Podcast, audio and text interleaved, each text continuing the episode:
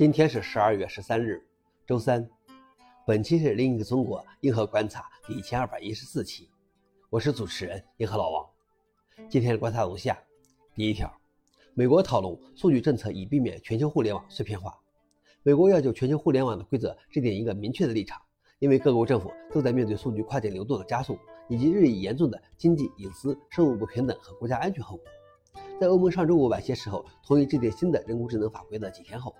白宫正在加紧克服内部分歧，就美国和其他国家政府应如何看待全球数据流的迅速崛起制定一项新政策。一位美国政府高级官员在接受采访时说：“尽管世界上一些国家的政府越来越多地试图限制信息流动，但美国并没有放弃长期以来倡导的自由开放的互联网。”消息来源：彭博社。老王点评：越来越多精化的互联网早晚会分裂成一块一块的，这是不是另外一种意义上的去中心化？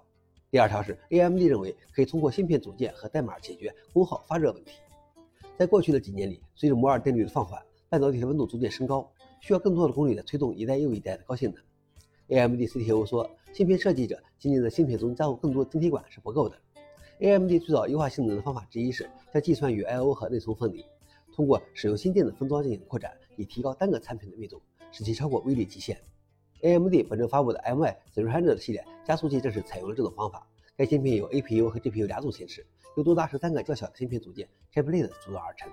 AMD 的目标是到2025年将计算效率从2020年的基线提高三十倍。迄今为止，它只实现了十三点五倍的改进。消息来源 j s t e r 老王那边，每次人们都能想出各种方法来继续推动摩尔定律。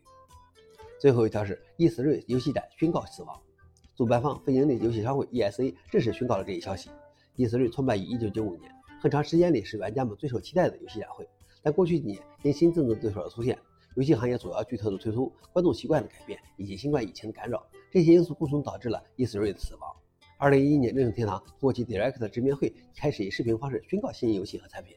索尼 PS 在二零一八年退出，引发了多米诺骨牌效应。E3 最后一次举办线上展会是在新冠前的二零一九年。疫情促使更多游戏公司以在线视频方式展现游戏。消息来源：SOLIDOT。